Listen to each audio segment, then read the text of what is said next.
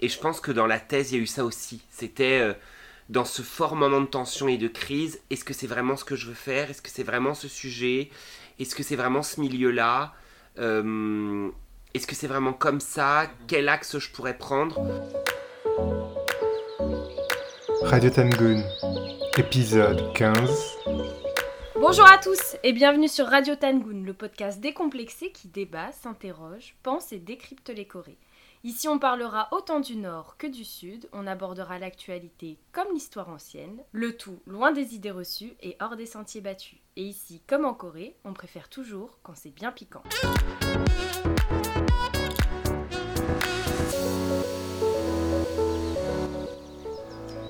Alors après un été glacial, c'est le retour de votre podcast préféré sur le pays du matin frais, la Corée, votre duo de podcasteurs préférés là pour vous réchauffer les cœurs pour une toute nouvelle saison. On espère malgré une météo digne du mois de mars que vous avez passé un très bel été et que le retour au travail n'a pas été trop pénible. Et quoi de mieux pour commencer cette nouvelle saison que d'exorciser ces démons? Depuis plus d'un an, nos vies ont été bousculées, nos plans ont changé, nos déplacements ont été très très limité et avec ça de nombreuses questions ont été soulevées. Alors comme pour un peu oublier tout ça et faire le deuil entre guillemets de cette année quasi blanche, nous avons décidé de parler de l'impact du Covid sur nos recherches. C'est un épisode un peu spécial parce qu'on ne traitera pas nécessairement d'une thématique coréenne précise, c'est un épisode qui parlera à beaucoup de gens au-delà du petit monde des études coréennes. Et surtout, on espère qu'il s'agira de notre dernier épisode tourné sur le sol français, puisque Brian et moi, nous sommes en train de préparer notre terrain en Corée du Sud, prévu pour début octobre. Aujourd'hui, nous sommes accompagnés d'Ahmed, sociologue, qui a bien voulu nous interroger dans le cadre de cet épisode.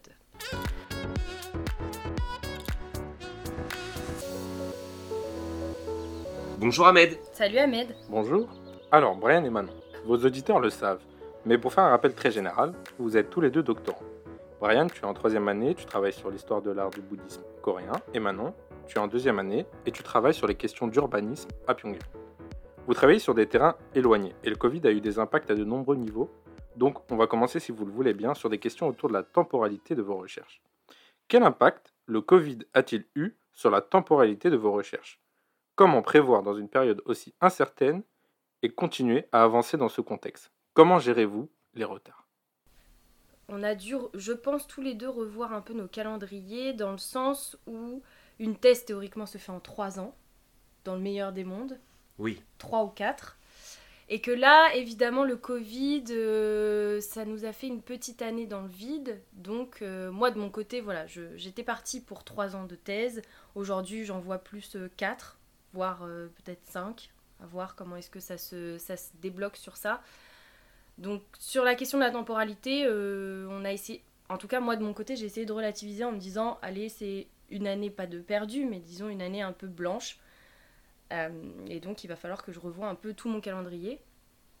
Euh, sur ta question sur comment prévoir sur une période aussi incertaine, bah, on peut pas trop prévoir.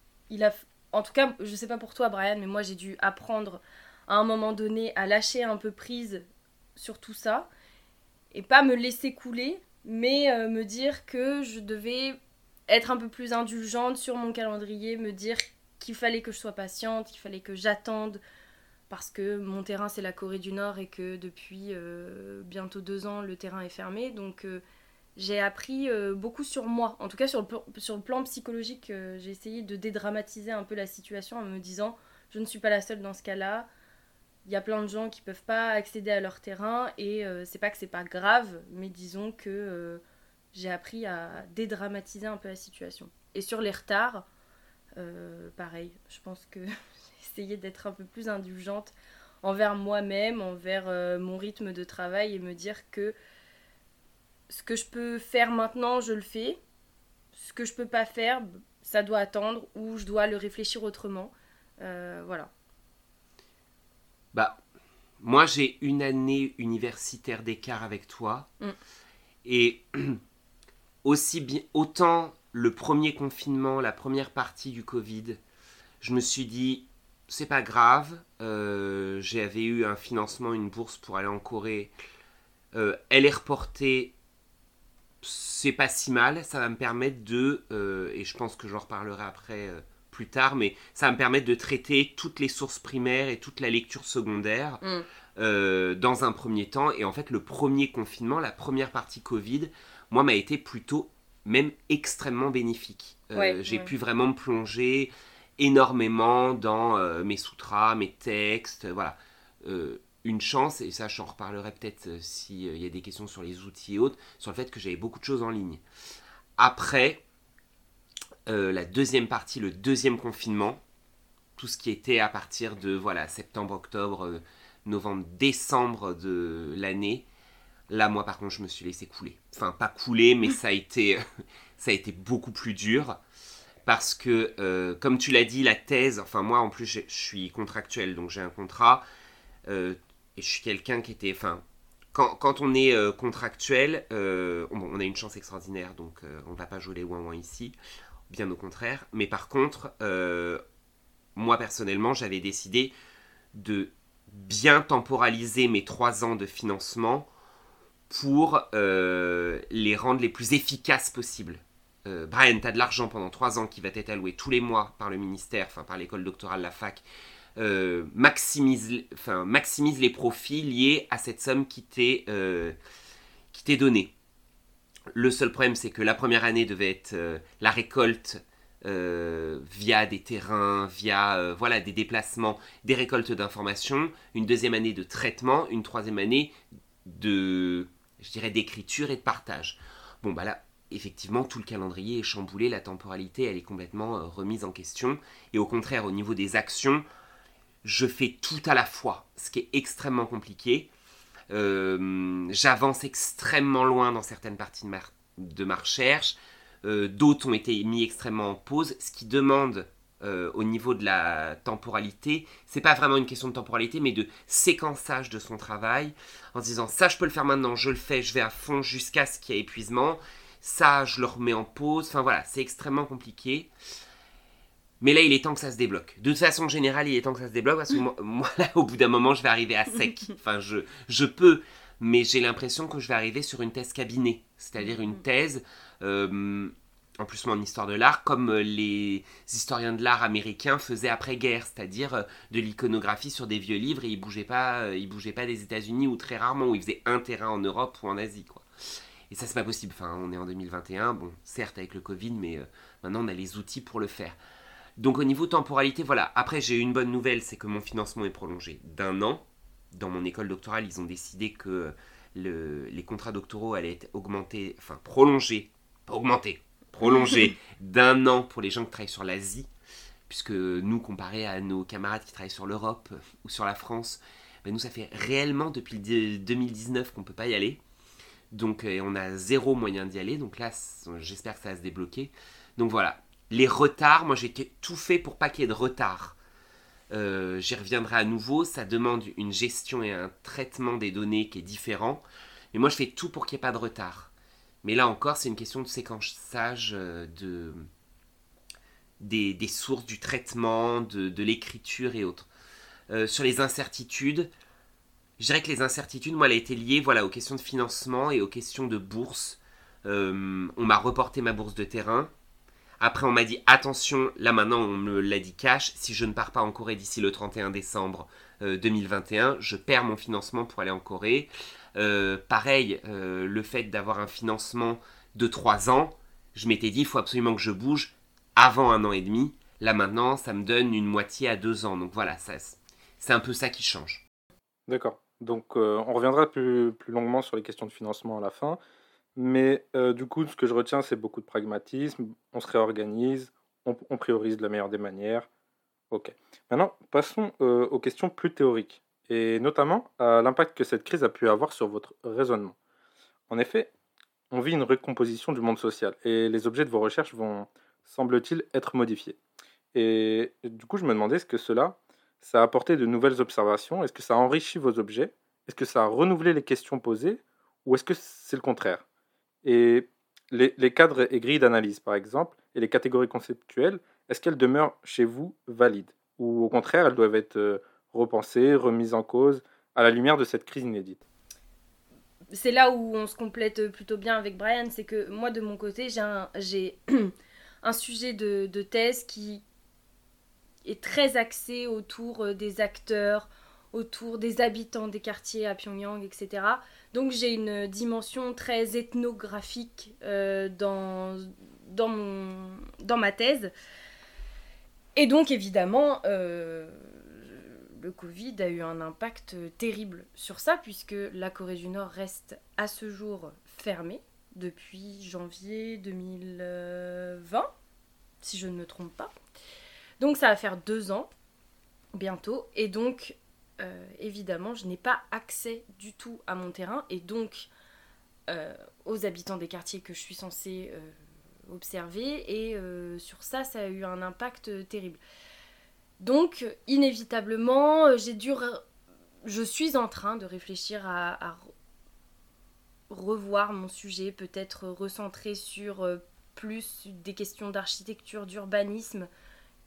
On verra comment est-ce que ça se, ça se profile, mais disons que la Corée du Nord, qui était mon terrain principal, est devenue, avec la crise, un terrain, c'est triste à dire, mais un terrain presque secondaire, puisque là, euh, je profile, euh, enfin, on, s'oriente plus vers un terrain en Corée du Sud, où j'ai des sources qui sont hyper nombreuses et qui, me seront euh, probablement très très utiles. Mais disons que là, on fait avec ce qu'on a, et donc ce qu'on a, c'est un accès restreint et difficile d'accès, malgré tout, à la Corée du Sud. Donc euh, sur ça, voilà, il, a fallu repenser. J'avoue être un petit peu dans le déni pour l'instant, euh, parce que c'est un sujet qui me tient euh, extrêmement à cœur et j'ai toujours du mal à laisser des sujets, parce que ça m'est déjà arrivé, de laisser un sujet que j'aime beaucoup pour pouvoir faire quelque chose de plus faisable. Ça m'est arrivé quand à mon premier sujet de master, qui était sur les réfugiés nord-coréens en Corée du Sud que j'ai dû abandonner pour, euh, pour des raisons, euh, voilà, un manque d'accès euh, de données sur le terrain. Donc j'ai dû abandonner et c'est comme ça que j'ai fini par travailler sur les parcs de loisirs à Pyongyang. Et donc j'ai un peu du mal, j'avoue, c'est un peu mon doudou. Ce sujet, j'ai un peu du mal à le laisser et me dire que je vais devoir éventuellement réorienter, trouver d'autres questions, etc. Voilà. Donc sur ça, euh, sur ça j'avoue avoir euh, pas toutes les réponses à ta question parce que en, réalité, euh, je suis encore dans une phase où je réfléchis et j'ai envie de me donner encore un peu de temps pour me décider si oui ou non je réoriente ou pas mon sujet. Mais inévitablement, je pense que c'est ce qui finira par arriver si la Corée du Nord ne rouvre pas. Dans cette phase de recomposition de ton sujet, est-ce que tu vas prendre cette crise comme une contrainte et essayer de trouver un sujet pour éviter ces contraintes ou est-ce que tu penses intégrer cette crise et le Covid notamment dans tes questions de recherche? Plutôt, euh, plutôt la deuxième. Hum, parce, que, euh, parce que je pense que c'est un sujet qui est malgré tout faisable euh, et qui mérite d'être fait, mais du coup pas en temps de Covid. Donc, donc la recomposition se fera en fonction du Covid et des possibilités qu'il y a parce que euh, le terrain en Corée du Nord pour l'instant est pas envisageable, la réouverture elle est pas prévue pour tout de suite et que donc si ça se trouve en fait je vais même euh, carrément euh, supprimer une partie de ma recherche donc à cause du Covid. D'accord. Et toi Brian, si je comprends bien, ça va un peu moins impacter dans ton cas du point de vue de la théorie? D'un point de vue théorique, pas tellement euh, tu parlais de, comment dire, si ça enrichit euh, nos objets et autres. Moi, ça va paraître un peu, un peu bête ce que je vais dire, mais euh, j'ai profité de la fermeture des frontières, tout du moins extra-européennes, pour pas mal voyager en Europe et notamment me faire une culture muséale et une culture d'histoire de l'art européenne parce que fondamentalement, moi, dès que j'avais le temps et l'argent, je partais en Asie. donc, j'ai pas ce background théorique, même si j'ai fait des études d'histoire de l'art, mais je n'avais pas la, vision matérielle des œuvres européennes. Donc j'ai pas mal voyagé en Europe et ça m'a apporté beaucoup de choses. Ça m'a. Comment dire? Ça m'a conforté dans le fait euh, qu'il y avait des choses extrêmement possibles, des choses, des grandes possibilités pour euh, l'histoire de l'art euh, coréen de façon très large, pas que bouddhique, mais de façon générale. Euh, ça m'a permis un peu de me faire l'œil et la patte et beaucoup de lectures sur euh, l'art médiéval européen. Enfin voilà, des choses euh, comme ça. Après, voilà, nous, l'histoire de l'art, si les frontières sont fermées, s'il n'y a pas de mobilité, on va forcément être dépendant de, de la question du numérique. Et là, cette question du numérique, elle nous renvoie à une grande question de l'histoire de l'art asiatique aujourd'hui, enfin des arts asiatiques, qui est qu'il y a une surreprésentation des œuvres américaines, enfin des œuvres asiatiques qui sont dans les collections américaines, puisque les musées américains sont euh, très en avance sur la numérisation des œuvres. Et en plus, pour, pour les deux plus grands musées auxquels je pense, le Metropolitan Museum of Art de New York et euh, le LACMA, le musée de Los Angeles, Cleveland, je ne sais pas exactement euh, là-dessus, mais les, collections sont libres de droit. Donc c'est-à-dire qu'on peut les utiliser pour n'importe quoi, euh, comme on veut, quand on veut. Et donc, on était dans une phase d'expansion des, des, comment dire, des corpus d'images, en allant essayer de chercher toujours plus loin en Asie de nouvelles images pour, pour enrichir notre, notre réflexion. Là, on va dire qu'avec le Covid, il y a eu à nouveau une reconcentration des corpus. Donc, moi, j'essaye de, de, ne pas le faire. Parce que de toute façon, mes œuvres, elles sont pas aux États-Unis. Enfin, j'en ai quelques-unes, mais elles sont toutes au Japon. Euh, pas vraiment. L'impact n'est pas si grand. Voilà. on a limité la casse et l'impact. Mes prochaines questions vont tourner autour de l'empirisme, du terrain et des observations. Après la théorie, la pratique. Dites-moi, vous allez enquêter en temps de crise. Quelle transformation pour le travail de terrain? Parlez-moi concrètement de l'impact du confinement, de l'impact des mesures barrières, et dites-moi en somme comment bien préparer son terrain pour un jeune chercheur notamment. Du freestyle Beaucoup de freestyle euh, Non, c'est compliqué, et, là je pense que là on, se rejoint euh, beaucoup tous les deux avec Brian, c'est parce qu'on est en train de préparer un même terrain, lui et moi à Séoul. Euh,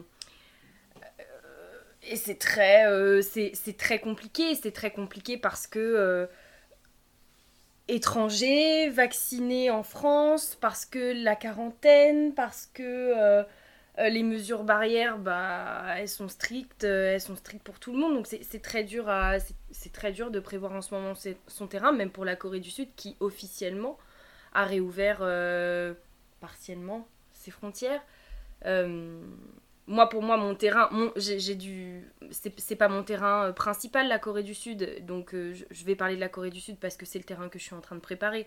La Corée du Nord euh, je, ne vais pas dire comment est-ce qu'on prépare un terrain en, Corée du Nord aujourd'hui parce que en fait on risque de retourner en Corée du Nord dans peut-être aller pour être optimiste peut-être dans un an les choses auront forcément changé. On va retrouver un pays différent de celui que euh, moi j'ai visité euh, en 2019. Euh, inévitablement, des choses auront changé. Donc, je ne peux pas parler de, la Corée du Nord aujourd'hui. Après, la Corée du Sud, c'est dur. C'est dur. C'est dur parce que c'est des, des étapes administratives qui sont lourdes tant du côté français que, que du côté sud-coréen. Hein. Je pense que là, on a eu un, bel exemple de, de ce que c'était. Euh, ça rallonge tout, en fait. Ouais, oui. Ça rallonge tout. Il faut prendre toujours des longueurs d'avance. Mm. Euh, avant, pour aller en Corée du Sud, euh, on prenait notre billet d'avion et puis ciao, mm. bye bye, t'arrivais à Incheon et puis c'est bon, j'arrivais dans mon quartier et puis bisous quoi. Et le lendemain matin, je me réveillais à la fraîche et puis soit on prenait le bus pour un monastère, soit on allait au musée. Là maintenant, euh, bah, les gens n'est toujours pas partis. Mais en plus, même pour rencontrer des gens, euh, tu parlais de l'impact des mesures barrières. Euh, moi, je vais parler à, rebours, c'est-à-dire qu'on va aller vers ce qui nous motive là à l'instant T, c'est aller en Corée du Sud et rencontrer des gens là-bas.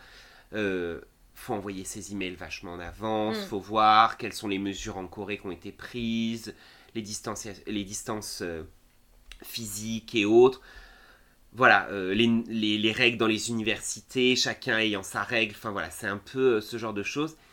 Et tu as posé dans ta question aussi l'impact des confinements. Moi, pour revenir un peu à rebours, je dirais que les, les difficultés, elles ont commencé en fait dès les confinements en France. Enfin, moi, mm. je me rappelle quand on nous a fermé les universités et donc les, les bibliothèques. Mm. Mais quelle galère en fait. Quelle galère. Euh, ça a été extrêmement long avant de se remettre en, en marche. Euh, et ça, franchement, euh, moi, là, je, je c'est- On n'était pas du tout. En fait, Préparé. les universités étaient pas. nous, on n'était pas préparés. Les, pas universités, préparés du les tout, universités euh, n'étaient pas préparées. En plus, nous travaillant sur l'Asie, on peut se le dire, et ça, c'est un gros défaut qu'on a beaucoup dans les, dans les études asiatiques en France. On a tendance à voir la France ou l'Europe et l'Asie.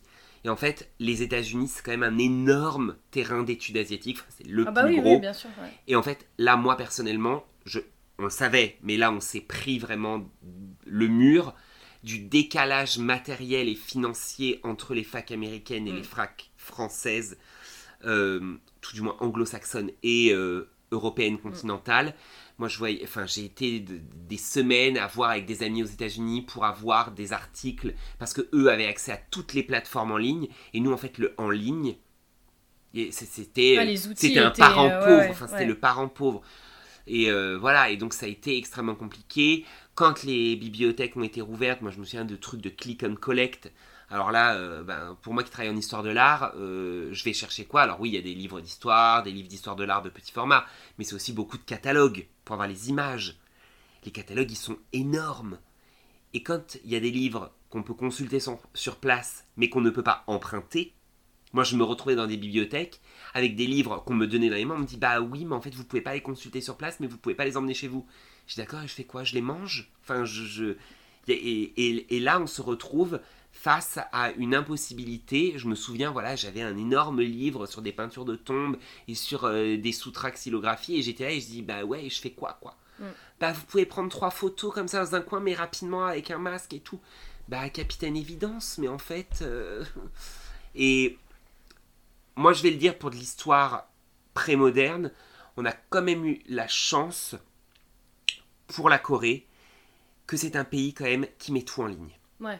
Euh. Moi, j'ai l'ensemble des textes royaux coréens en ligne, l'ensemble des... euh, et, ça a poussé, j'ai l'impression, les universités encore plus à se doter d'outils numériques et autres. Et je pense qu'il va quand même y avoir, allez, un petit... Même si, bon, les Français sont très attachés à tout ce qui est présentiel et autres, mais quand même, euh, il y a eu un impact pour, moi je le vois en tout cas au niveau de mon UFR et de mes labos, il y a plein de plateformes où ça y est, maintenant il n'y a plus de... on rechigne plus sur euh, des, des plateformes en ligne pour accéder à des bases de données coréennes. Là, ça y est, c'est bon, c'est lancé. Mm. Euh, parce qu'on s'est bien rendu compte que là, on était bloqué de chez bloqué et qu'on a la chance pour la Corée que c'est un pays qui a tout mis en ligne. Moi, je pense, enfin, j'ai ma double casquette avec le Vietnam, mais le Vietnam, mais quelle galère, quoi. Mm. Que ce soit en études contemporaines ou en études anciennes, ouais, ouais, il n'y a rien en ligne, quoi. Il y a très peu de choses en ligne, quoi. Donc là, on a eu de la chance. Mais voilà, les confinements, ça... hum, Bah, sur, la, sur la question du Vietnam, je pense qu'on est assez proche de la question nord-coréenne. Bah voilà. C'est-à-dire c'est que, euh, effectivement, pour toi, pour les œuvres euh, sud-coréennes qu'il y a euh, et tout ce qui est disponible en ligne, à contrario, moi de mon côté, c'était un désert, Bah, ouais. mais immense. Et je me suis retrouvée parce que euh, le Covid est arrivé euh, fin 2019, début 2020, donc j'étais à la fin de mon master euh, 2, j'étais en train de terminer mon mémoire, j'allais défendre, et euh, je me suis retrouvée avec, à un moment donné, zéro outil. Et, et là, je me suis dit, mais du coup, je, je suis bloquée, je, je suis en train d'écrire, mais j'ai besoin d'un outil, mais j'ai pas accès à l'outil, alors qu'il est essentiel pour ma recherche. Et là, je vais prendre un exemple très concret. Euh, je, je travaillais sur euh, des dépêches nord-coréennes, des, des, articles de presse qui sont compilés sur euh, un site euh, un site qui s'appelle KCNA Watch de, qui fait partie de NK News. Et euh, la plateforme à cause de l'engouement euh, qu'a suscité le Covid et donc euh, des, des outils comme ça ils l'ont mis payant. En- pendant que j'étais en train de euh, pendant que j'étais en train de bosser dessus. Et du jour au lendemain, la plateforme est devenue totalement inaccessible et donc j'avais plus accès à mes sources, tu vois. Et là, euh, c'est vrai que sur la question de, de l'accès, pour le coup, euh, sur les questions nord-coréennes, euh, c'est soit c'est hors de prix, quand il y a des articles, des, des ouvrages qui sont faits dessus, c'est soit c'est hors de prix, soit c'est totalement inaccessible. Et euh, typiquement, bah voilà, je suis obligée d'aller euh, en Corée du Sud pour pouvoir consulter euh, des choses sur place et des, des, magazines, des bouquins, etc. C'est vrai que certains ont profité du Covid pour, pour se faire une manne financière Mm, quand mm. même, même sur des livres. Enfin, moi, je me souviens des livres qui n'étaient pas si rares que ça, qui n'étaient pas Ouais, que ouais. ce soit sur Amazon Ouais, ou dans des bibliothèques. Euh, Il y, a eu- enfin, il y a eu des moments où ça a été un peu, un peu tendu. Euh, tu as posé la question de comment bien préparer euh, son terrain en tant que jeune chercheur. Euh, bah, pour reprendre les mots de notre directrice d'unité, hein, là en ce moment, je ne vais pas dire qu'on est des pionniers parce que moi j'aime pas du tout les- l'esprit découvreur et l'esprit voilà, explorateur du genre, mais c'est vrai que d'un point de vue purement de l'exploration administrative, oui là vraiment on atteint des, des sommités. Je pense que voilà, faut, faut, on peut plus se permettre. Bon, moi personnellement, pour avoir fait des terrains, enfin voilà, que ce soit le Vietnam, on a fait la Corée du Nord, même la Chine, des régions un peu tendax et tout. euh, on va pas sur ces terrains-là comme ça, euh, allez, ciao, bye bye. Mm. Mais quand même, bon, ouais, quand même, maintenant, on, on était dans une période, juste avant le Covid, où même aller en Chine, c'était de plus en plus simple. Enfin, tu prenais ton visa euh, multi-entrée, tu pouvais aller en Corée du Qui Nord. n'existe plus d'ailleurs. Euh, plus- Qui, qui- qui a, qui été, Ah bah qui a été voilà, sim- oui, oui, qui a oui, été simplifié simplifié. après. euh, après. Donc, comment dire Voilà, on était dans une vague de d'expansion et de simplification, et là, forcément, ça a tout contracté. Maintenant, je dirais qu'on peut plus. euh, Après, moi, je suis un grand positif. Euh, là, moi, je me pose la question, par exemple, de la question de mon deuxième terrain, qui sera le Japon, puisque euh, 75% de mes œuvres, si c'est pas plus de 80, sont au Japon aujourd'hui. Il y a un terrain évidemment en préparation pour le Japon, même si la Corée reste prioritaire pour l'instant, la Corée du Sud. Euh, moi, j'étais du genre au petit bonheur la chance, c'est-à-dire à me pointer dans le pays. Le monastère est ouvert, je peux voir les collections, tant mieux. Je peux pas, je reviendrai demain, le surlendemain. Il y a toujours des moyens de négocier. Là maintenant, je j'évite de jouer la chance. Je avec le Covid, on peut pas se le permettre parce que on moi, je sais pertinemment que je ne pourrais plus retourner en Corée. Avant, j'allais presque deux fois par an en Corée du Sud. Et le Japon, c'est juste à côté. Voilà. Là, maintenant, on ne peut plus se permettre ça. C'est-à-dire que, vu les démarches administratives, vu qu'on sait que l'épidémie peut reprendre à n'importe quel moment, même s'il y a vaccination ou autre, on ne sait pas. Là, on voit que la Corée du Sud encore a changé des règles en 24 heures, euh, du 23 au 24. Ah ben voilà, encore une nouvelle règle qui est tombée. Moi, j'ai pas envie de me faire piéger là-dessus, parce que chaque déplacement maintenant sur place doit être euh, rentabilisé au maximum. Et donc voilà, moi si j'ai un conseil à donner, c'est vraiment, euh, j'ai- j'aime pas tout, euh, programmer, mais là maintenant, faut, le faire un peu quand même pour, euh, pour les choses, notamment les rencontres avec des personnes. Je pense que voilà, ça va être la chose la plus importante. Euh, faire en sorte d'optimiser sur les rencontres avec les personnes, euh, parce que c'est aussi ce qui nous a beaucoup manqué avec cette crise. Après les objets, euh, maximiser les possibilités, mais on peut. Moi, je suis une nature optimiste, donc. Si on quitte un peu le, terrain du numérique, tu as parlé de rencontrer des personnes. Moi, j'aurais une question pour Manon, peut-être par des formations professionnelles. Je me demande, est-ce qu'il existe des méthodes empiriques à écarter d'emblée Et doit-on mettre en parenthèse, par exemple, la démarche ethnographique ou l'observation directe et les enquêtes qualitatives en ligne, diffusables, etc. Est-ce qu'elles ont été privilégiées chez toi? J'ai pas l'impression, au vu de ton terrain en Corée du Nord, je me dis qu'au final, Corée du Nord ou Covid, c'est un peu la même histoire. Qu'est-ce que tu en penses? Oui, c'est un, un peu ça. euh, moi, le- les, enquêtes qualitatives en ligne, c'est pas possible. Euh, je veux dire, euh, euh, je peux pas, je peux pas contacter les, les, les gens que je contacte initialement sur place en Corée du Nord. Je ne peux pas les avoir par email aussi facilement que quelqu'un, par exemple, qui serait en Corée du Sud. admettons, si je travaillais dans, sur des quartiers d'habitation en Corée du Sud, ce n'est absolument pas le cas en Corée du Nord. Je ne peux pas. Euh, donc moi, la question des enquêtes qualitatives en ligne, bah, j'adorerais, mais c'est pas, c'est pas, pas faisable. Donc, euh, donc non, moi j'écarte pas du tout, euh, j'écarte pas du tout la démarche ethnographique, ni l'observation directe. Euh, pour reprendre les mots de Brian, voilà, je reste très optimiste. j'essaye, j'essaye de me dire que bon, bah, cette année c'est râpé, peut-être l'an prochain. Euh, mais, voilà, il y a tellement de facteurs à prendre en compte. Est-ce qu'on va euh, réussir à faire les mêmes observations qu'on faisait il y a bah, maintenant trois ans? Est-ce que ça va être possible? Est-ce que dans quel état on va retrouver le pays? Euh, les mots sont grands, mais, mais je veux dire, on ne connaît pas la situation dans laquelle aujourd'hui la Corée du Nord se trouve. Officiellement, tout va bien. Bon, bah officiellement, euh, oui, tout va bien. Après, est-ce que quand on va y retourner, ça sera la même chose? Il y a des choses qui bougent encore en Corée du Nord. Voilà, euh, il y a des choses qui se construisent, il n'y a, de, a pas de doute. Mais d'un point de vue observation participante, moi là, je me pose des vraies questions. C'est est-ce qu'on va être capable de refaire des voyages comme avant? Est-ce que euh, les acteurs euh, qu'on a sur place seront les mêmes? Euh, Parce que ça change. Déjà, de base, quand il n'y avait pas le Covid, on changeait souvent d'interlocuteur. Oui, en Corée du Nord, ça En Corée du Nord, ça tourne beaucoup. Il ne faut pas trop poser de questions là-dessus. Est-ce qu'on aura les mêmes? Est-ce que les règles n'auront pas changé? Parce qu'elles changent tout le temps, Covid ou pas Covid. Enfin, je veux dire, bon, la Corée du Nord, c'est un terrain difficile d'accès. Le Covid ne fait qu'amplifier ça. Donc, euh, voilà, on est préparé à ça, on sait qu'on va devoir euh, faire avec. Il faut essayer de faire avec, il faut faire au mieux, de toute façon. Euh, là, on n'a pas le choix, on fait au mieux. Donc, moi, pour l'instant, c'est, je la mets entre parenthèses, cette, cette partie ethno, parce que j'ai beaucoup à faire du côté archi, j'ai beaucoup à faire du côté urbanisme. Mais je la, mets de côté, mais j'ai pas envie de la délaisser. On revient sur le, sujet de tout à l'heure, c'est est-ce que je redirige ou pas mon sujet? Là, pour l'instant, la question, et je, je, pense que je suis un peu dans le déni, je n'ai pas envie de me la poser. Je suis, pas, pas, je suis pas prête encore euh, à réfléchir à ça, mais évidemment que voilà, j'en ai discuté, euh, on en a discuté avec ma directrice, et euh, il va falloir à un moment donné qu'on se la pose, évidemment. vous avez abordé des questions d'accès en filigrane tout au long de l'entretien. Et du coup, j'aurais des questions. Plus précisément, est-ce que vous pouvez me parler de votre ressenti sur les réactions des différents acteurs et, institutions? Est-ce qu'il y a eu des blocages? Est-ce qu'il y a eu des mises en stand-by? Beaucoup de réactivité? Donnez-moi votre point de vue.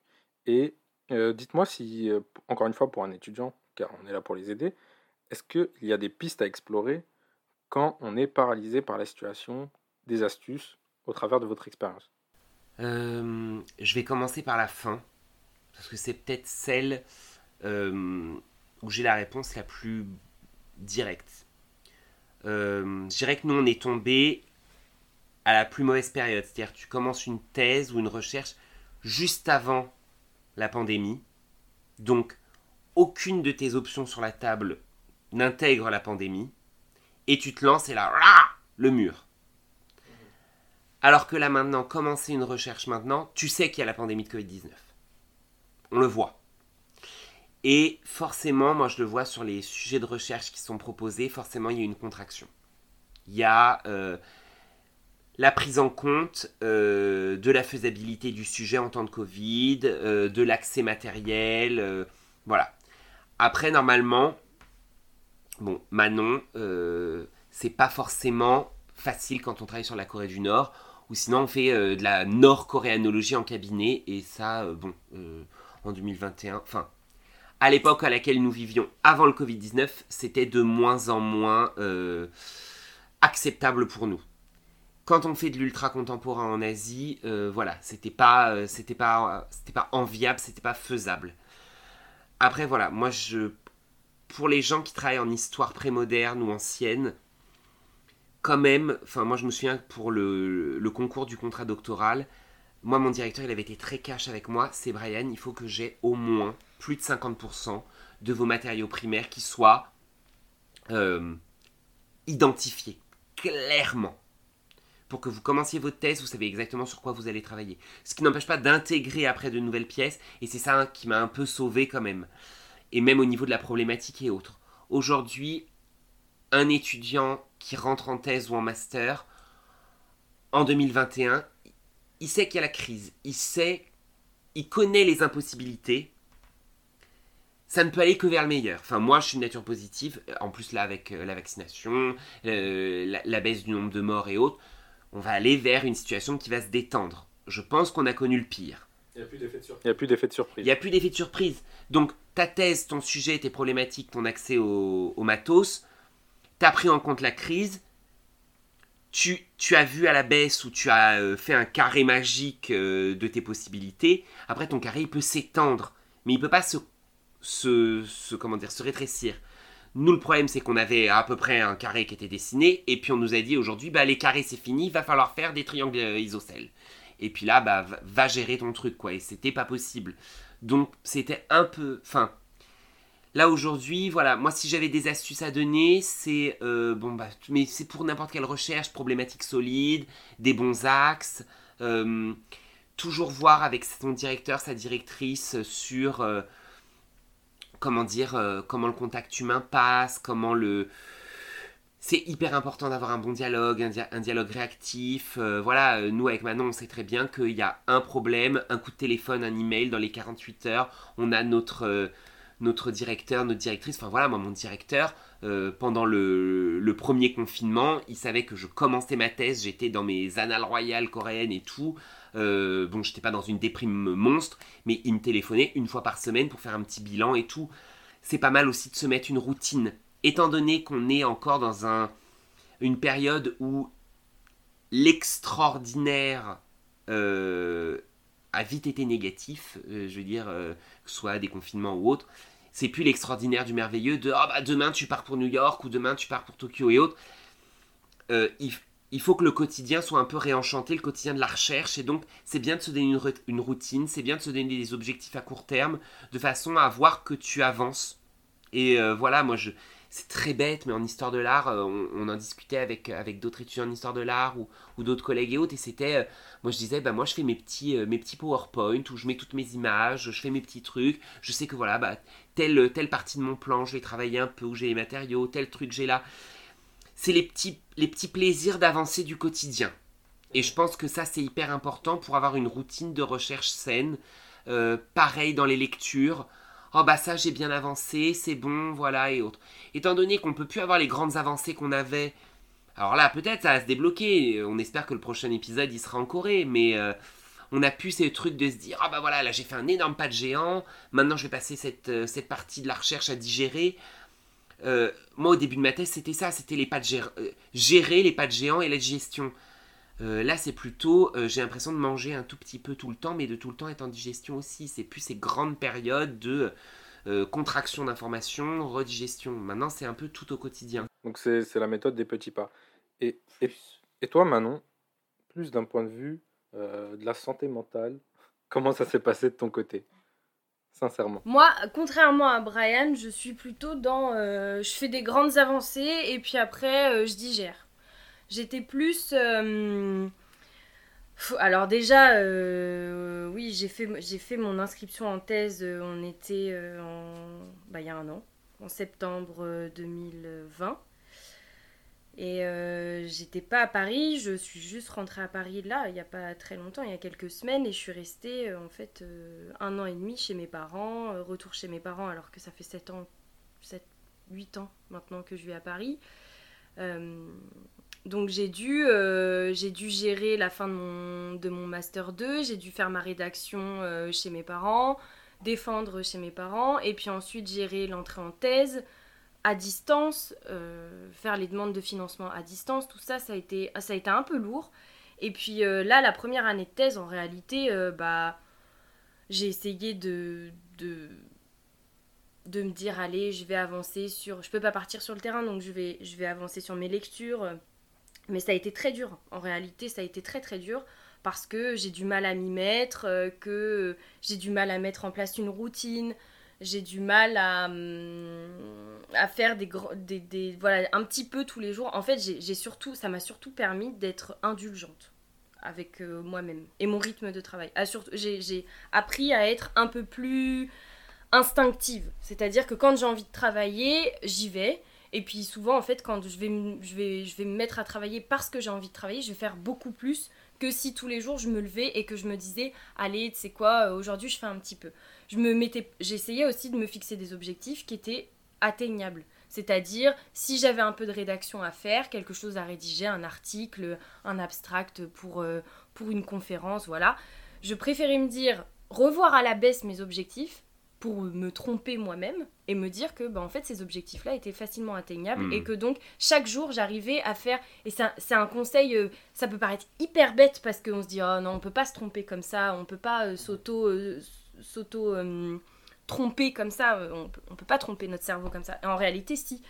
Si chaque jour euh, ou quand vous avez envie de travailler voilà pour les étudiants qui, qui sont dans ce cas-là qui sont un peu tétanisés par la situation euh, qui sont de nature anxieuse. Moi, je suis très anxieuse, donc euh, voilà, je, l'anxiété peut me paralyser une semaine. Je peux rester une semaine dans mon canapé sans rien faire. Juste parce que je me dis, j'ai trop de trucs à faire. Et, euh, donc, je me fixais des objectifs très petits.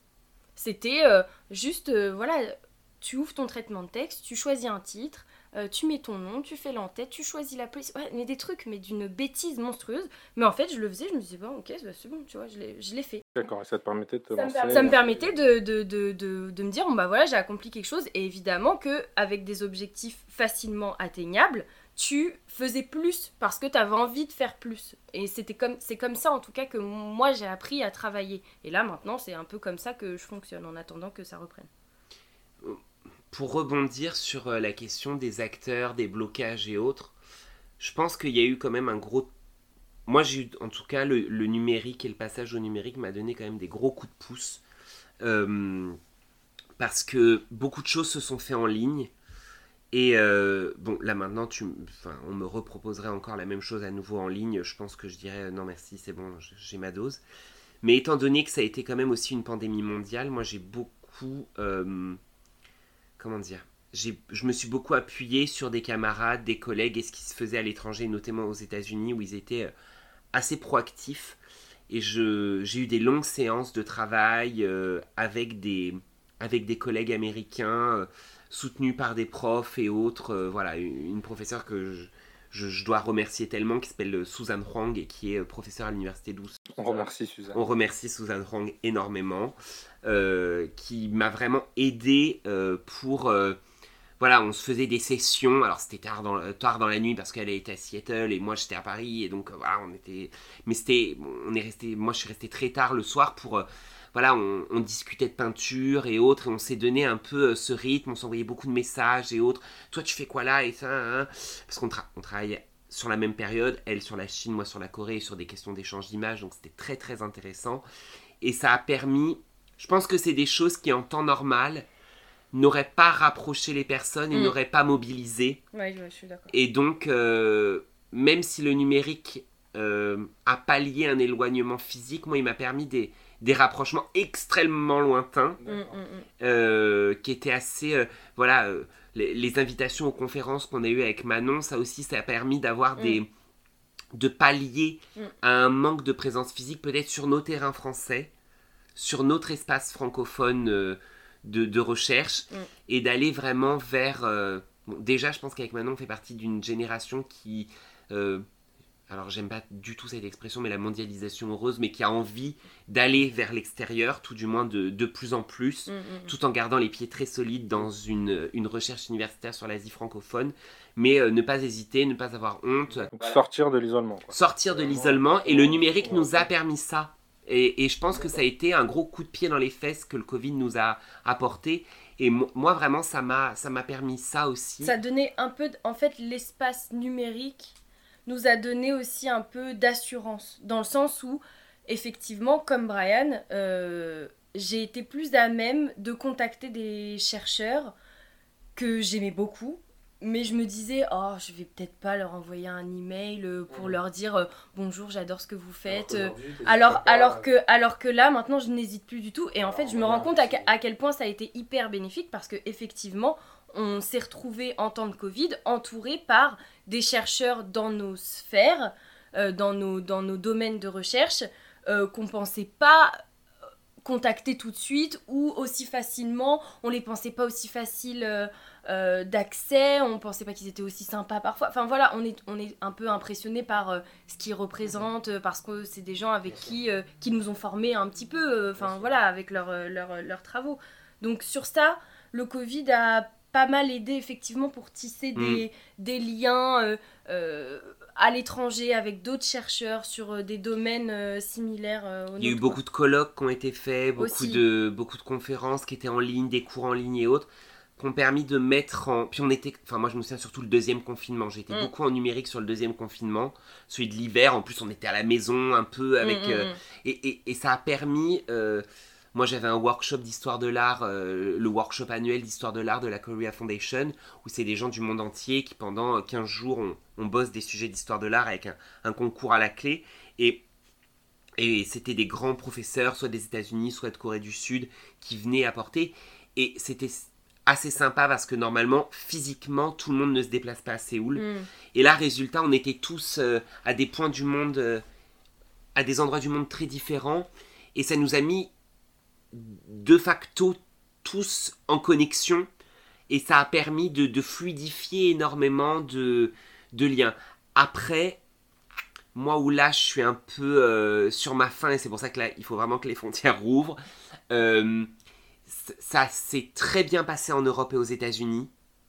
J'ai l'impression qu'en Asie de façon générale, bon la Corée est très habituée à faire de la recherche vers l'extérieur. Euh, aux États-Unis, ça les a vraiment aidés parce que comme c'est un grand territoire avec plusieurs fuseaux horaires, je pense qu'ils vont rester encore dans le mode hybride pendant un bon moment. Euh, nous en Europe, je pense qu'on aime bien aussi le présentiel beaucoup, donc je sais pas si ça va stagner ou pas. Mais on aime bien les pots. On aime bien les pots. mais euh, je pense que en Europe et aux États-Unis, ça a très bien fonctionné. En Asie, peut-être un peu moins. Moi, les collègues en Corée du Sud et au Japon ont peut-être eu moins tendance à aller vers le numérique, à faire en ligne, à essayer de... Euh, bah, parce qu'aux États-Unis, moi, je, connais des chercheurs et, les profs avec qui je travaille. Voilà, il y en a une à Houston, il y en a une à Seattle, euh, il y en a à New York, il y en a à Cleveland, il y en a une euh, au fin fond du Kansas, il y en a à Berlin, il y en a au fin fond de l'Écosse, et puis moi à Paris. Et résultat, on, était au, obligé pour notre survie mentale un peu, et puis pour l'échange, là encore, l'accès aux images, l'accès aux données. Euh, voilà, moi j'envoyais un email euh, à Susan Huang, cette professeure, oh, ma bibliothèque est fermée ou les plateformes sont pas là, est-ce que tu peux m'envoyer ce livre en PDF ou autre? Et voilà, et ça a permis de créer des solidarités numériques extrêmement fortes à ces moments-là, des solidarités qui maintenant se traduisent dans le, paysage physique. Mais sur le continent asiatique, j'ai l'impression que comme il y a eu cette stratégie zéro Covid pendant longtemps, qu'ils n'étaient pas forcément... Euh, la Corée, c'est pas un territoire euh, universitaire immense. Euh, moi, mes trois profs avec qui euh, je dois travailler, je dois bosser, il y en a un à Séoul, un à Iksan, un à Busan. Bon, la Corée du Sud, c'est pas un petit pays, mais c'est pas non plus immense, c'est pas colossal. Tout le monde peut se retrouver à Séoul ou à mi-chemin, enfin, je veux dire, c'est faisable. Et donc, comme il n'y a pas eu de confinement fort non plus, ils n'ont pas eu cet isolement que le numérique a dû pallier. Donc là maintenant pour nous, va falloir retrouver euh, un lien avec l'Asie, un lien physique et matériel avec l'Asie rapidement. Parce que comme les œuvres dans les musées qui sont hyper connus, des musées américains et européens parce que numérisés, les personnes aussi, va falloir reprendre contact mm. avec elles. Parce que ce... moi, ma, ma co-directrice de recherche, elle me dit toujours... Euh, ces grandes messes américaines ou européennes où euh, on est un peu en vase clos sur les études asiatiques, faut quand même revenir à la base.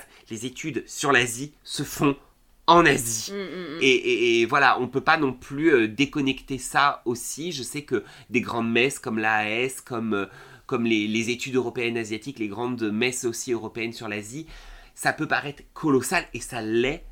Mais attention, la source, elle est quand même euh, pour nous à l'Est, elle est en mm. Asie, et il faut quand même... Euh, voilà, puis, puis, en plus on aime nos terrains, on a besoin de voir comment ça se passe aujourd'hui, même s'il y a eu cette année de pause. Donc quand même c'est important, et les blocages... Euh, les blocages, moi, si, j'ai qu'un message à faire passer, faut, faut que ça roule, faut que ça se fluidifie, faut que ça reparte, parce que même pour les pays asiatiques, ce serait dommage qu'ils qu'ils comment dire qu'ils anesthésient, qu'ils euthanasient presque une génération de chercheurs à cause de mesures sanitaires Mm, Ouais. parce que nous, euh, nous, on va finir dans le rouge en fait. Et euh, En parlant de finir dans le rouge, je, me permets de t'arrêter. Euh, on a beaucoup parlé du coup des, des questions de, de mental, de psychique, etc. Mais hum, il faut parler d'une question, c'est l'argent. Quelles sont les conséquences sur vos financements, sur les demandes de financement, sur le, euh, les, organismes, l'impact sur vous, euh, très concrètement, sur le cercle des étudiants que vous côtoyez Est-ce qu'il y a eu des abandons, des échecs, ou, ou au contraire, est-ce que vous avez des, quand même des exemples de réussite? Là, pardon. je suis désolé, je vais, je vais y aller très rapidement parce que je pense que je suis le mieux loti. Mais peut-être pour rappeler quand même Oui. qu'on est dans deux, Brian et moi, on est dans deux cas Très très, différent. di- très Oui, différents. n'hésitez pas à contextualiser. Et sur ça, je pense que ça joue énormément. Énormément. C'est-à-dire que Brian est contractuel, ce qui veut dire que il est. J'ai un salaire tous les mois. Voilà, il a un salaire. tous les Brian va nous payer le reste. Bra- Brian paye son, paye son coup ce soir, mais ce, que, ce qui, c'est, c'est, c'est une différence fondamentale. C'est-à-dire que Bah, toi, oui. tu es payé euh, un peu plus que le SMIC chaque mois par l'école doctorale. Tu, as un- Mm. tu es sous contrat, on appelle ça un doctorant, sous- un doctorant sous contrat, un contrat C'est un doctoral. contrat de travail. C'est hein. un contrat de travail. Il y a, il y a Et- un concours. Et ouais. que donc, euh, voilà, tu as passé un concours euh, pour celles et ceux qui s'intéressent à l'entrée en doctorat. c'est du parcours de combattant que ça peut être. Tu, as, passé un concours que tu as eu. Et euh, concrètement, dans votre école doctorale, il y avait. C'est pour ça que je pense que moi, mon cas est, est- étant le plus, euh, le plus enviable. C'est pour ça que voilà, je vais, je vais y aller très rapidement, mais un, un- un concours de contrat doctoral. euh, moi, mon école doctorale, c'est l'école doctorale 131 de l'Université de Paris. Euh, c'est pas compliqué, c'est les études francophones, anglophones et d'Asie orientale. Donc, ça fait beaucoup de monde. Mm. On, on donne, comme normalement tous les contrats doctoraux, en deux tours doctoraux. doctoraux, pardon, en deux tours, un, un dossier papier, un premier tour papier et un deuxième tour oral. Mm. Euh, je, je ne sais pas exactement combien de dossiers papier ont été donnés à mon époque Mm. avant Covid, mais je pense qu'on tourne sur la centaine. Ouais. Ensuite, après, vous avez que 14 personnes qui sont sélectionnées, qui vont toutes passer l'oral devant une dizaine de personnes, qui sont de, de rangs et de profils variés, mais en gros des professeurs, des personnels administratifs et des représentants des doctorants, pour juger de la faisabilité de votre recherche, de son intérêt, de son inscription dans la- dans l'école de... Brian, on veut, on veut les motiver. ne, ne leur fais pas Et peur. ensuite, après, vous n'en avez qu'un sur deux qui est sélectionné. Donc, Donc, on- 7, sept personnes. contrats doctoraux. Bon. Non, mais c'est une réalité. I am the winner. Ah, Non, non, non, faut le dire. J'ai été la première thèse en histoire de l'art bouddhique à avoir été Non, financée sur la Corée en une, France. c'est une- c'est une réalité, c'est-à-dire que faire un doctorat c'est bien, faire un doctorat financé c'est carrément bien. Ah bah Mazel Tov. C'est euh, c'est- voilà, de- super, mais, mais la réalité est telle. On est une que- minorité. que On vous est une êtes- minorité. Vous êtes, vous êtes la. Mais pire, ils sont, Manon, ils parle-nous sont de la majorité ils sont la minori- Ils sont la, la minorité dans la minorité. Et, même, euh, même dans cette minorité-là, pour conclure très rapidement, euh, le Covid a créé des fortes tensions au sein de la minorité. Mm. C'est-à-dire que, et ça il faut revenir parce que je pense que c'est l'un des vrais sujets de la rentrée, c'est le prolongement des contrats doctoraux. En sciences humaines, les contrats doctoraux financés, on est l'ultra-minorité. Mais dans cette ultra-minorité, euh, certaines universités et certaines écoles doctorales, dont la mienne, ont décidé de prolonger les contrats doctoraux. Parce qu'ils ont considéré qu'on a perdu du temps à cause des confinements. Bah tiens. Donc, il va falloir des règles pour ces prolongations. Et des motivations et des justificatifs. Certaines universités refusent les prolongations.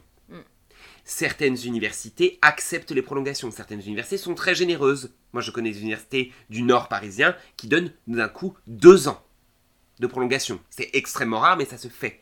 Moi, dans mon université, ça a été très clair. Dans mon école doctorale, c'est l'Asie, un an. Les études anglophones, six mois. Les études francophones, trois mois. Vous imaginez bien que parmi les sept personnes qui ont été sélectionnées, ça a créé quelques petites tensions. Parce que forcément, il n'y a pas un traitement euh, égal pour tout le monde. Deuxièmement, il s'est posé la question, et là je vais clore là-dessus, sur la retemporalisation de la thèse. C'est-à-dire que j'étais déjà dans une minorité heureuse, on va dire, de se dire qu'on avait trois ans pour faire le job, Sauf qu'il y avait quand même l'anxiété de se dire, mon contrat doctoral, il m'a servi à quoi? Et moi, c'est aussi ça qui, qui m'a permis, entre guillemets, d'avoir le contrat doctoral, c'est que je dois faire des terrains qui sont coûteux. Aller euh, dans un monastère en Corée ou au Japon, c'est pas le même prix que d'aller euh, aux archives de Pierrefitte. Je suis désolé, le, billet de RER n'est pas au même prix qu'un vol sur Korean Airlines. Je, je suis désolé, c'est comme ça. Et donc, comment dire, c'était c'était mon, objectif principal de financement. C'est que mon contrat doctoral ne me, ne me sert pas juste à manger, même si c'est le nerf de la guerre, manger, se loger pendant la thèse, mais c'était aussi financer mes terrains de recherche qui sont très lourds au niveau financier. Et là, le fait que les frontières étaient fermées et que je voyais les années passer, et donc de me dire, oh là là, Brian, tu à la moitié de ton financement, tu n'as toujours pas réalisé ton terrain, tu vas te retrouver la dernière année de financement à devoir tout financer, deux terrains, ou peut-être que tu vas même finir ton financement sans avoir financé les terrains et après tu vas devoir les financer à une période. Donc là, moi j'étais là à économiser énormément d'argent. Enfin voilà. Donc il y avait un- une question de planifier euh, la somme qui nous était allouée chanceusement, enfin avec euh, la grande gratitude qu'on a d'être la minorité chanceuse d'avoir été financée, mais voilà, de devoir euh, être là-dessus. Les bourses vers l'étranger, Manon pourra aussi vous en parler.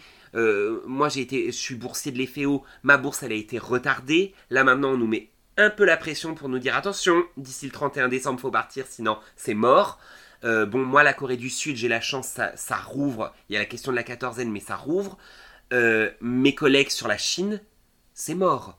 C'est mort, mort, mort. On est mort. La, Chine, c'est fini, nada pour un moment. Donc les financements qui étaient alloués sont perdus. Donc voilà, ça va créer des impossibilités. Moi, je dirais que j'ai des camarades qui ont abandonné. J'ai même, je, pense que le pire, c'est les primo les primo c'est-à-dire des les avortements de thèse, vraiment. C'est-à-dire que j'y allais et là, beaucoup se sont dit, avec le Covid, avec tout ça, non, tout compte fait, non, ça va pas être possible. Ou il y a eu, pour les plus déterminés, des contractions de sujet, ce que j'expliquais avant, c'est-à-dire que c'est des gens qui ont pris une année supplémentaire et se sont dit oh là là, je m'inscris pas tout de suite, je vais voir ce qui se passe et je vais revoir mon sujet pour sécuriser tout possible parce que que je sois confiné, pas confiné, que ce soit open bar ou pas, si j'ai vraiment envie de réaliser cette thèse, faut qu'elle soit faisable. Et souvent, c'est des gens qui ont pris une année supplémentaire. Donc euh, voilà ce que moi j'avais à dire au niveau des gens qui sont contractuels et qui sont l'extrême minorité. Et toi, Manon? Oh bah, La majorité euh, la majorité malheureuse, moi. tu, re- tu représentes le peuple. Moi, je, On t'écoute. je, oui, je, c'est difficile. Hein. C'est, euh, c'est, c'est un sujet. euh, Sujet dans le sujet. C'est vrai qu'on pourrait faire un épisode entièrement consacré au financement des étudiants. C'est euh, pas tabou parce qu'on en parle de plus en plus du manque de financement euh, clair et net qu'il y a en France euh, sur, euh, les, les- les- sur le doctorat euh, en sciences et, humaines. et en sciences humaines, c'est encore pire parce que nos, nos collègues en sciences dures, ils- en souffrent aussi, moins, mais ils, ils souffrent également. Nous, on ramasse les miettes, très clairement. Je suis pas sûre d'avoir. C'est maintenant que tu le dis, Brian, je suis pas sûre d'avoir construit mon sujet de thèse qui a été décidé en plein Covid, c'est-à-dire entre euh, janvier et et je l'ai bien mûri jusqu'au mois de juin, on va dire. Mhm. Euh, je crois que j'ai pris, j'ai pris en compte euh, la situation sanitaire, évidemment, dans mes demandes de financement. Mais tu vois, je suis pas sûre d'avoir réfléchi mon sujet en fonction. euh, tu vois, j'ai pas fait une contraction de sujet. Mm. Aujourd'hui, peut-être que je regrette un peu. parce que je me rends compte que la tâche est, est peut-être un peu trop lourde pour, pour moi et au vu de, des possibilités qu'il y a. Encore une fois, je dois être un peu dans le déni. Mais euh, je, je suis pas sûre d'avoir euh, réfléchi comme ça, tu vois. Mais après, attends. Ça, je pense que c'est outre financement et Covid, c'est que je pense que. euh, pour te donner mon exemple très, très bébête aussi, il y, a- il y a des images peut-être au Japon que je ne verrai jamais. Mm.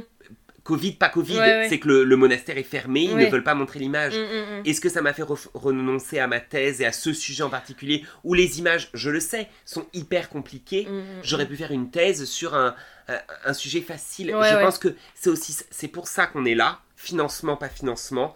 C'est pour ça aussi qu'on a qu'on fait ces, ces thèses, c'est aussi, excusez-moi, mais c'est c'est des sujets qui nous prennent aux tripes. Oui, oui. Quand on se lève le Bah, matin, heureusement. Ah parce bah, que- parce que vraiment, la gueule de bois. Là, là, vraiment, c'est dur. voilà, bah oui, mais Non, heureusement mais- que ça te prend aux tripes. Tu- Non, oui, tu mais te lèves le matin avec ton café pauvre ou riche. Alors c'est sûr que quand t'as la- mon café l'argent, est pas, est pas hyper bon, je t'avoue. Voilà, le café est un peu amer. Mais euh, ce qui te lève le matin, pauvre ou riche dans la thèse, c'est que tu as intérêt quand même à, avoir- à que le sujet il te prenne aux tripes. Si tu le fais pauvre, euh, à- en plus avec pas de fric, il te prend aux tripes, mais en plus t'as la nausée. T'as les hauts le cœur. Moi, j'ai un peu, ouais, ouais. T'as un peu les hauts le cœur. Ouais, ouais. Bah oui. Ouais, et ça m'énerve. Je suis en plus en colère. Non, non, en réalité, la question des financements, c'est une question centrale dans le doctorat, évidemment. C'est la Euh, bataille. hein. c'est la, c'est ouais voilà. Je pense que au-delà d'avoir envie de fi- de faire cette thèse, de finir le doctorat, etc. Le nerf de la guerre, très sincèrement. Est-ce que, est-ce qu'avec le Covid, est-ce que c'est pire? Mais c'est c'est terrible. Enfin, je veux dire, c'est c'est c'est euh, c'est accentué euh, level euh, 400 000. Enfin, je veux dire, on était. euh, c'est simple. J'ai j'ai fait. Allez, on va faire une petite liste sur toutes les demandes de financement que j'ai fait depuis mon début, un peu avant mon entrée de thèse, puisque c'était un peu avant en préparation de la thèse. Concrètement, j'ai déposé deux candidatures pour deux contrats doctoraux. Il y en a un où j'ai été pris à l'oral et j'ai j'ai pas eu le contrat. Il y en a un où j'ai déposé mon dossier écrit, je n'ai même pas été pris au dossier écrit. J'ai déposé deux dossiers à deux années d'intervalle, l'an dernier et cette année, à la Korea Foundation, qui est une grande bourse que j'ai eue en master et que là, deux années consécutives, je ne l'ai pas eue pour financer le doctorat. J'ai demandé une bourse d'aide au il y a quelques mois, je ne l'ai pas eu, donc ça fait déjà six bourses. J'ai demandé la bourse de terrain à l'EFEO, donc à l'école française d'Extrême-Orient, la bourse que Brian a eue pour partir à Séoul. Je ne l'ai pas eue. Septième demande de financement refusée. Euh, voilà où j'en suis.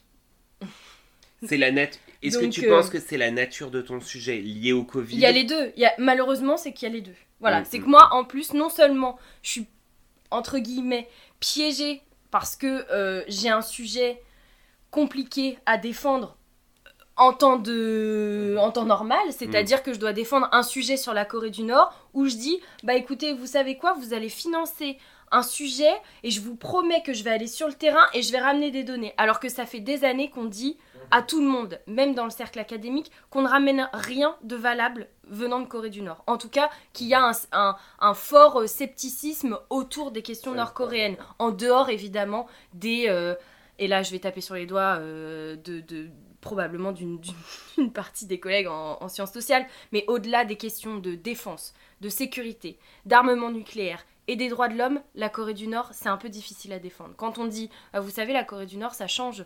Euh, vous savez, la Corée du Nord, euh, on peut aller boire du coca.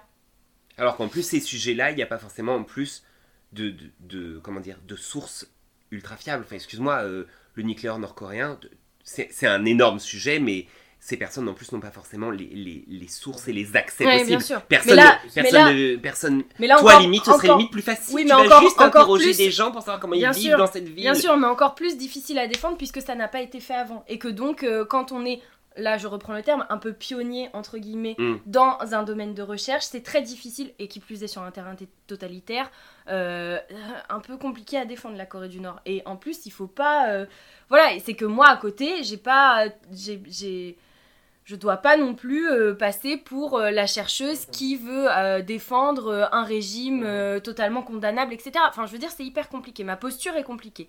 Ensuite, le Covid, tu rajoutes le Covid par-dessus, euh, je dois demander à des organismes et euh, à des facs, en l'occurrence pour les contrats doctoraux, que euh, bah c'est fermé, mais vous inquiétez pas. hein. Je vais ramener quand même des trucs. Enfin, je vais dire, c'est. Voilà, même moi j'ai du mal à m'en convaincre. Je vais demander des gens, ah, je vais demander à des gens en Corée du Nord savoir ce qu'ils pensent de leur quartier. Voilà, voilà. Mais alors par contre, je vous préviens, la frontière est fermée. Voilà. Et je ne sais pas quand ça rouvre. Enfin, je veux dire, le Covid. euh, euh, pff, oh là là, ça, c'est. Un conseil, travailler sur des gens qui sont morts, bien morts, morts il y a des siècles. Ou sur la Dordogne, je ne sais pas, mais. euh, Choisissez des sujets très Voilà, non mais, non mais voilà, je veux dire, c'est, ça a accentué tout. Et puis en réalité, chose que je, je ne pensais pas, c'est que le Covid, avec le Covid, il y a eu plus de candidats que d'habitude. Donc c'est-à-dire que quand j'ai demandé des retours, quand c'était possible, sur les candidatures que j'avais déposées, en disant est-ce que vous pouvez m'aider pour savoir euh, ce qui m'a porté préjudice, qu'est-ce qui s'est passé, souvent les gens me disent bah en fait on a dû faire euh, des choix crève-cœur, ou alors il y avait trop de candidats, ou alors, enfin voilà, des fois ça se joue, mais à des, à des détails, c'est-à-dire que, euh, bah en fait, on s'est retrouvés tous dans des situations dramatiques, euh, des gens dans des situations où euh, ils pouvaient plus bouffer. Enfin, je veux dire, c'est une, réalité, des étudiants qui ne pouvaient plus manger. Mm, mm. Donc là, qu'est-ce qu'on fait? Moi, j'ai... Bien serveuse en Corée. Ouais, euh, oui, on- bah non, on peut plus faire de PVT. Mais euh, donc c'est râpé. Mais je veux dire, euh, voilà, c'est- c'est-à-dire que les institutions, les organismes se sont retrouvés face à des situations plus dingues les unes que les autres. Et donc il fallait faire des choix. Donc oui, j'étais en colère parce que, et je le suis toujours, parce que tous les jours, c'est une bataille pour manger, c'est une bataille pour payer un loyer, c'est une, c'est une bataille pour tout, pour euh, financer des terrains. Enfin là, je veux dire, euh, nous, on a de la chance, on est bien entourés, nos directeurs nous soutiennent, euh, nos laboratoires aussi, il n'y a pas de problème sur ça. Et en plus, j'ai la chance, euh, voilà, moi de mon côté, j'ai beaucoup de chance, c'est que quand j'ai intégré la thèse, j'ai aussi intégré un projet de l'Agence nationale de la recherche qui est porté par ma directrice, et donc il y a des fonds qui sont débloqués un peu plus facilement pour nous. Donc euh, voilà, j'ai une directrice qui, est extrêmement euh, généreuse et qui me soutient beaucoup dans mon, dans mon, dans mon projet, mais il y a des gens pour qui euh, c'est c'est absolument pas le cas. Donc euh, le Covid n'a fait qu'accentuer ce manque de financement des, des chercheurs euh, sur des terrains asiatiques et de manière générale sur les doctorants. Enfin, je veux dire, ça ça n'a ça n'a aucun doute. euh, ça Je aucun pense au-delà même du financement, je dirais que le Covid est venu renforcer euh, tous les contrastes de la thèse. Mm, mm, C'est-à-dire que des, des- toutes les fragilités du travail doctoral, c'est-à-dire que des gens qui avaient déjà des difficultés avec l'accès à des documents, le Covid a encore plus accentué cela. Des gens qui étaient financés étaient protégés en quelque sorte. Ils ont été encore plus protégés en période de Covid. Ceux qui n'avaient pas de financement l'ont été encore moins. Il y a eu une réelle fracture. Mm. Les gens qui avaient des petites difficultés avec leurs encadrants, leurs directeurs, directrices de recherche, ça c'est encore plus compliqué pendant Mm. le Covid parce qu'il y a eu des réels. Moi je me souviens de camarades qui me disaient mais euh, mon directeur il me répond pas, j'ai aucune nouvelle, euh, il veut pas me, il veut pas m'écrire, il répond pas au téléphone, rien du tout. Euh, et d'un autre côté, quand il y avait un bon tandem euh, étudiant en thèse et directeur directrice, là encore les liens se sont plutôt Mm. au contraire, euh, ça a été une, une épreuve à passer ensemble et ça a plutôt réaffermi les liens entre Mm, mm. les, les, les, les, les deux personnes. Donc je dirais que voilà, le Covid, il est venu un peu stresser tout ça d'une manière qui fait que ce qui, ce qui marchait bien, bah, Marche oui. encore mieux. bah, pas forcément mieux, mais on a vu que, ah bah oui, en fait, quand ça marche bien en temps normal, bah, en fait, ça protège en cas de Mm, crise. mm, mm. Capitaine évidence, en fait. Et puis, quand il y a des, des difficultés, ah bah oui, quand il y a une crise, en fait, les difficultés, elles sont encore plus fortes pour lorsqu'il y a une faiblesse, en fait, de base. Donc, euh, et, et- et en fait, ce qu'on peut voir au niveau des- de la recherche et du doctorat, en fait, il se voit dans la société. Les gens pour qui tout allait bien euh, avant le Covid, ben après le Covid, j'ai l'impression qu'ils s'en sont quand même mis pas mal dans la poche et que tout va très bien. Par contre, les gens qui étaient déjà dans la difficulté avant le Covid, le Covid les a réellement plombés. Mm. Et donc je pense que voilà, il y a eu, et on, on le voit au niveau de la thèse. Après, euh, voilà, je pense que l'exercice de la thèse, il est périlleux. et le, le Covid, pff, ça, oui, voilà, ça a vraiment re- Ça a rebattu les cartes. exacerbé, euh, Exacerbé pas, mal, beaucoup de pas mal choses. de choses. Après, si on peut, euh, entre guillemets, euh, rebondir sur quelque chose d'assez positif, sur les conséquences du Covid, et moi je l'ai beaucoup vu à la fin de mon master, sur cette année de thèse, etc., qui était faite euh, principalement à distance, c'est-à-dire que nos cours étaient à distance, euh, les séminaires, euh, tout, tout a été fait via Zoom. Enfin, là, un peu en fin de... En fin d'année, on va dire que l'hybride avait recommencé un petit peu. Bon, moi, j'étais pas sur Paris, mais donc je faisais de l'hybride, donc il y avait un retour un peu, voilà, au présentiel. Mais dans le la période dure, c'est-à-dire de confinement, où là, on a dû faire les séminaires absolument euh, pas, pas, pas en présentiel, en distanciel. Euh, Il y a un truc, moi, qui m'a marqué et ça m'a fait du bien. C'est qu'on s'est serré les coudes sincèrement. C'est-à-dire que, euh, en tout cas, moi, avec les camarades que j'avais qui étaient en master, euh, les, les thésards, euh, Hmm, C'est vrai qu'il y a une belle solidarité. on s'est quand même, on s'est quand même bien serré les coudes. Et, euh, et, et ça, a été, euh, ça a été chouette en fait de, de, de pouvoir compter sur des camarades, euh, sur des profs, euh, beaucoup sur des profs aussi. Enfin, je veux dire, il y a des profs aussi qui se sont rendus compte que euh, parce que c'est pas voilà, c'est pas une, critique, mais il y a des profs qui sont coupés de la réalité de, leurs propres étudiants.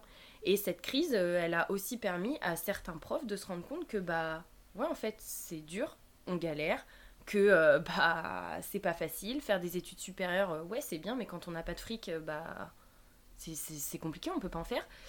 Et, euh, sur ça, pour le coup, le Covid, euh, voilà, je, trouve ça, euh, j'ai trouvé ça émouvant, entre guillemets, de voir qu'on pouvait quand même compter les uns sur les autres quand on était en galère, quand on pouvait pas aller choper un livre, bah, on demandait à un copain d'y aller, peu importe, enfin, je veux dire, voilà, ça, a quand même un peu aidé à ça. Mais bon, après, voilà, sur les financements, le nerf de la guerre, ça, ça viendra pas de nous, enfin, c'est pas nous qui décidons ça. Et, euh, et voilà.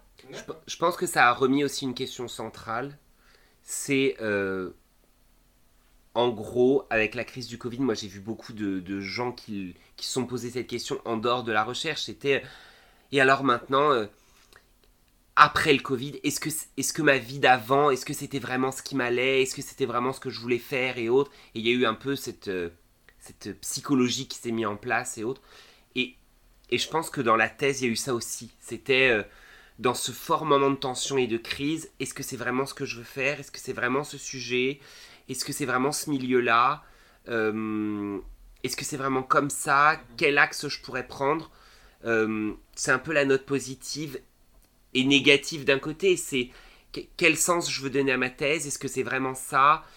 Quels moyens je veux me donner ou je peux me donner pour la réaliser? Le Covid nous a fait nous questionner sur des choses sur lesquelles Beaucoup c'était d'in- pas évident. d'introspection, quoi. Beaucoup d'introspection. Oui, oui, oui, et de, de, de questionnement sur le chemin et sur, euh, de façon générale, oui. Bon, bah, je vous remercie, en tout cas, Merci pour ce, Merci pour à ce toi. témoignage, pour ce super témoignage. Euh, J'espère qu'il va être euh, utile à, à beaucoup d'étudiants et je le pense qu'il le sera. Et euh, je reviendrai euh, faire cet exercice quand vous le voulez. Merci. Merci à toi. Au revoir. Au revoir.